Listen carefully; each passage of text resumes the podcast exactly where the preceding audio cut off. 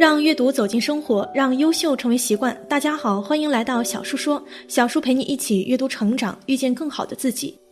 今天要给大家分享的是《易经》泄露的天机：你是什么人，注定你是什么命。一起来听。所谓命，就是生命，就是一个人生下来这一生要做什么，是当农民，还是做官，或是商人？这就像一个人生下来就是名牌汽车，或者是自行车一样，是注定的。而运就是人出生后在地球上所经历过的各种时间段，运又分大运、小运。大运十年一换，五年一天干，五年一地支；小运一年一换，流年则是我们所经历过的每一年。命运合在一起，就像是一辆车行驶在路上一样，所经过的路就是大运。路是平坦的就顺，崎岖不平的就曲折坎坷。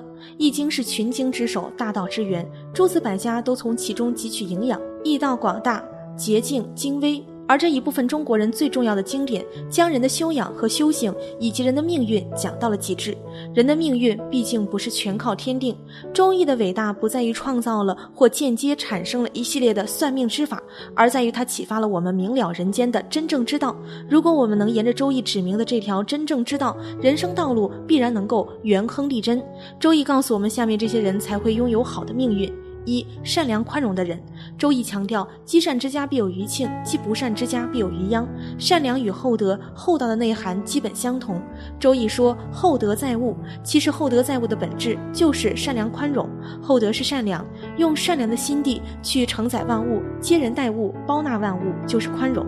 懂得厚德载物的人，懂得善良宽容的人，其实就是拿到了人间最好的通行证，为自己乃至子孙后代种下了福田。自强不息的人。周易上说，人要效法大地的品德，用厚德承载万物；要效法上天的品德，以刚健的精神自强不息。厚德载物是在大地之上种下福田，而自强不息则是为自己争取更广阔的天空。自强不息的本质就是众多经典中所说的“日新其德，阴阳相磨，八卦相当”。世界时时都在变化，万事万物在下一刻都是新的。自强不息就是永远在进步，永远不满足。有智慧的人应当效。法阴阳变化日新，不断改掉过错，不断创造新的业绩，在岁月的流逝中修养自我，升华自我。三谦善改过的人，《周易》六十四卦中有一个易卦，风雷易，君子以见善则迁，有过则改。易卦种田讲的就是改过迁善。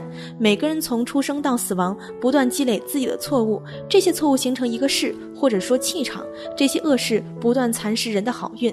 但事实上，人们都明白自己的错误。但是却没有勇气，没有决心去改正，这也正是层次越低的人越容易放纵自己的原因。他们无力控制自己错误的习惯。孟子中记载，有这么一个人，每天都要偷邻居家的一只鸡。有人劝告他说：“这不是君子的做法。”他回答说：“那我就逐渐改吧。”以后每个月偷一只鸡，等到明年我再也不偷了。既然知道这样做不对，就应该马上改正。为什么还要等到明年呢？其实这也正是诺贝尔文学奖得主鲍勃迪伦《答案在风中飘》的主旨。一个人要仰望多少次才能看见天空？一个人要有多少只耳朵才能听见人们的悲泣？要牺牲多少条生命才能知道太多的人已经死去？答案啊，我的朋友在风中飘扬。答案，他在这风中飘扬。针对这首歌，鲍勃迪伦说过这样的话：我认为最有罪的是那些看到不对的东西，心里也知道那不对，但就是不愿正视的人。四把握时机的人，《周易系辞传》中说：“君子藏器于身，待时而动。”这是一句非常有名的话。气可以指学问、能力，就是所谓的藏器于身。深藏不露，还不要表示出来。有气不用可以，但不可无气。但是有气还要看时机。历史上很多人物有能力有才，但是生不逢时，没有好的时机，所以也就埋没了。你有了本事，机会未到，命运未到，也是没有用的。虽然时机和机遇是。不以人的意志为转移的，但是却可以时刻警惕，做到时机来的时候一下抓住，这就很厉害了。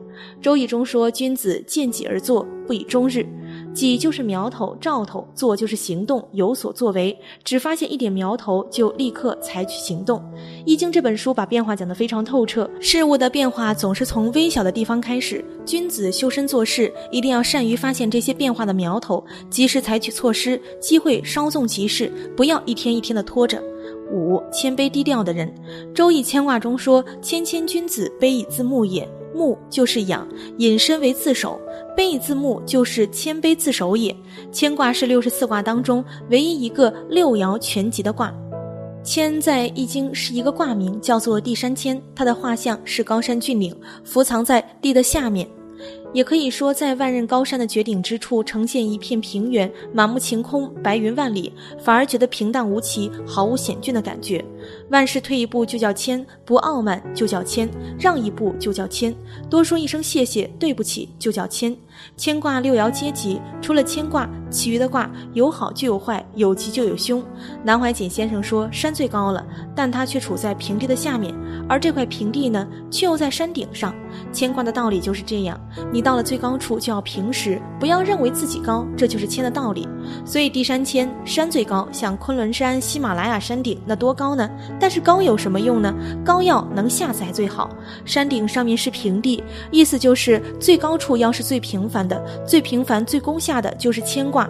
六坚贞的人，《周易》中说：“无平不卑，无往不复，坚贞无咎。”卑是坡地的意思。这句话是说，平地和山坡是可以互相转化的，有去就会有来。坚贞是两个词，坚是说外在环境的艰苦穷困，贞是君子内在对真正的坚守。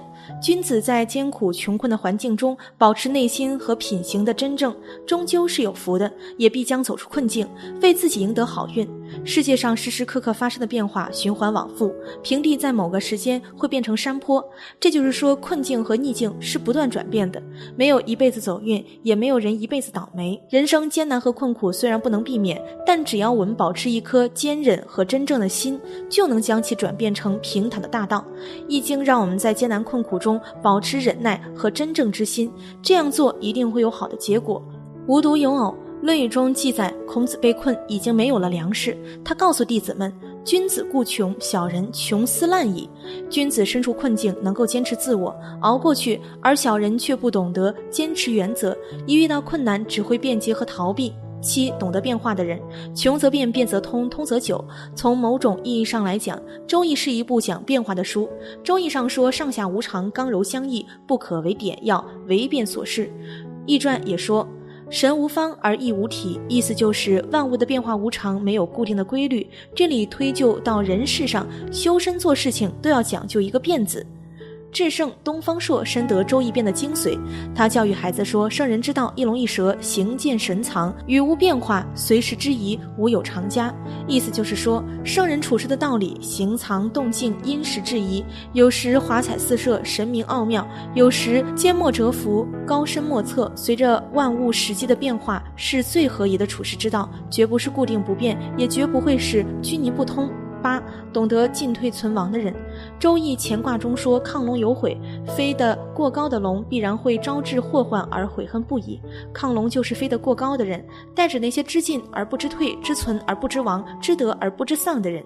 简单来说，亢龙有悔就是警示我们：事不能做绝，话不能说满，便宜不能占尽，凡事都要把握分寸。”为自己留条后路，人情留一线，日后好相见。世事难料，什么事情都会发生变化，人情世故复杂微妙。如果把事情做绝了，就等于堵了自己的后路。一旦事情发生了变化，就没有回旋的余地。命由天定，运由己生，表示命是与生俱来的，而运呢，则是一个人一生的形成。这句话也阐述了自己把握的只能是运，就是自己的路怎么样去走，而与生俱来的天分和条件则是不可变更的，合而为一就是命运。分享就到这儿了，希望你能给小叔点个赞或者留言给出你的建议，别忘了把小叔分享给你的朋友，让我们一起成为更好的自己。还没有订阅小叔的朋友，一定要记得订阅哦。我们下期不见不散。